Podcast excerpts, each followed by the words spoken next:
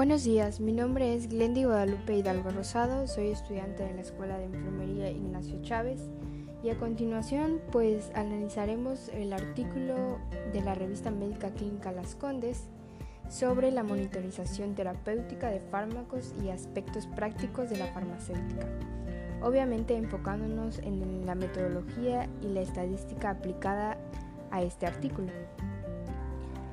La monitorización terapéutica de fármacos es también conocida como TDM y es una práctica que se ha estado implementando mucho y ha tenido fuerte alza en los tratamientos farmacológicos. También se ha permitido optimizar el uso de medicamentos y mejorar la terapia de los pacientes para que se justifique intervenir en ella.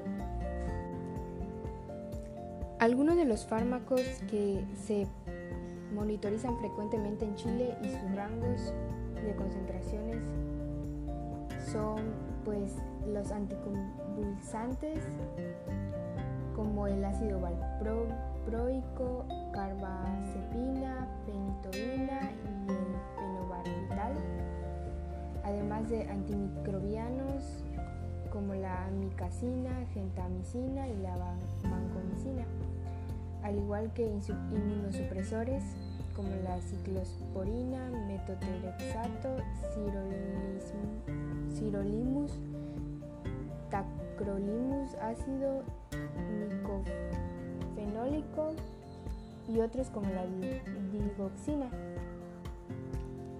En ellos como métodos analíticos se utilizaron la medición de las concentraciones plasmáticas, en los cuales se cuenta con técnicas analíticas para determinar si el fármaco en la matriz en cuestión. A medida que la tecnología ha hecho más cercana, con resultados más rápidos y con menores costos, ha sido posible extender la monitorización a otros tipos de fármacos.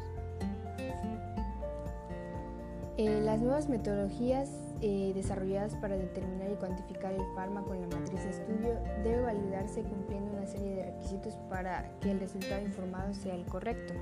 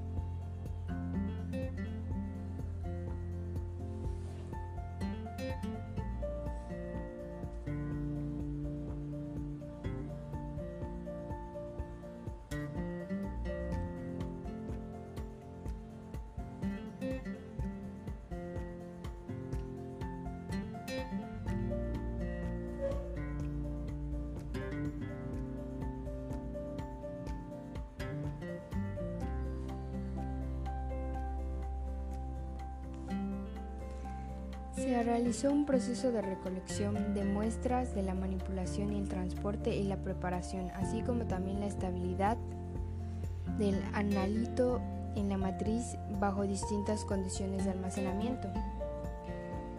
En la fase preanalítica se recibe suficiente atención ya que depende de muchas personas en cada etapa.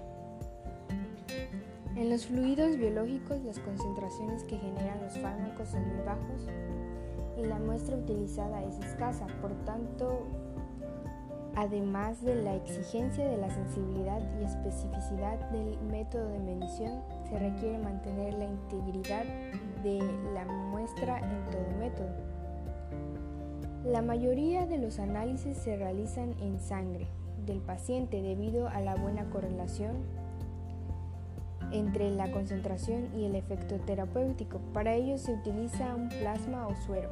En algunos casos, la muestra es la sangre total cuando el fármaco tiene la penetración al glóbulo rojo. Pero otras matrices también podrían utilizarse el procesamiento de la muestra para ser más complejo, así como también su obtención para la extracción de la sangre, que es la más empleada.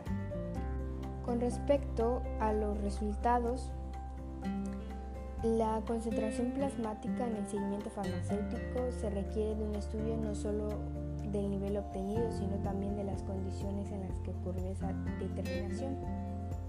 Las condiciones fisiopatológicas del paciente. Es fundamental conocer el rango terapéutico, pero también cuáles serán las concentraciones fuera de ese rango, ya que se pueden aceptar. También propone ajuste de dosis y se debe definir cuál es la concentración deseada para el paciente.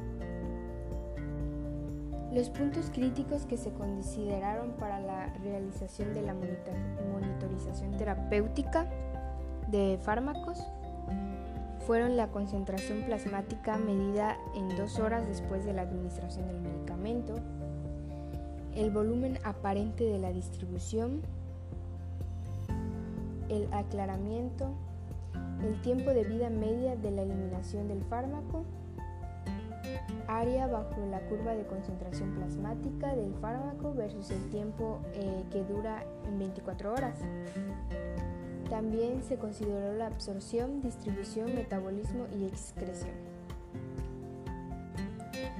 Para realizar eh, los ajustes de las dosis se contemplaron los datos del paciente como la edad, el peso ideal, el sexo, la talla, la superficie corporal y la enfermedad de base. Los datos del medicamento como la dosis, la forma de administración, vía, cantidad de dosis, el nivel, el tiempo de uso y los datos de la muestra.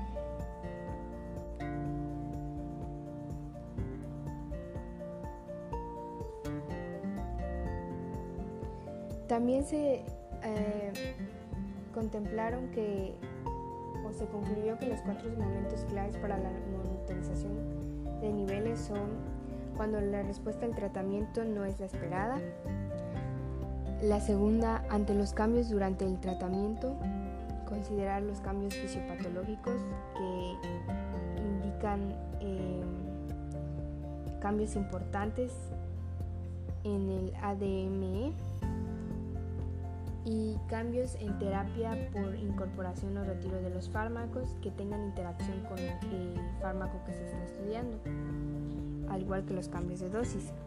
Y también se tiene que evaluar el cumplimiento y adherencia del paciente al tratamiento, ya sea para evitar la toxicidad o conseguir la mayor respuesta al tratamiento. Como conclusión, se determinó que esta requiere conocer y manejar varios aspectos de forma simultánea para dar sustento. Y es más, más difícil de lo que se cree ya que involucra la participación de varias especialidades. Y siempre necesitará la evaluación real del aporte de la terapia de los pacientes, además de que es necesario conocer la farmacocinética para una correcta interpretación de los resultados y dar esquemas farmacológicos a los pacientes, a los requerimientos de los pacientes.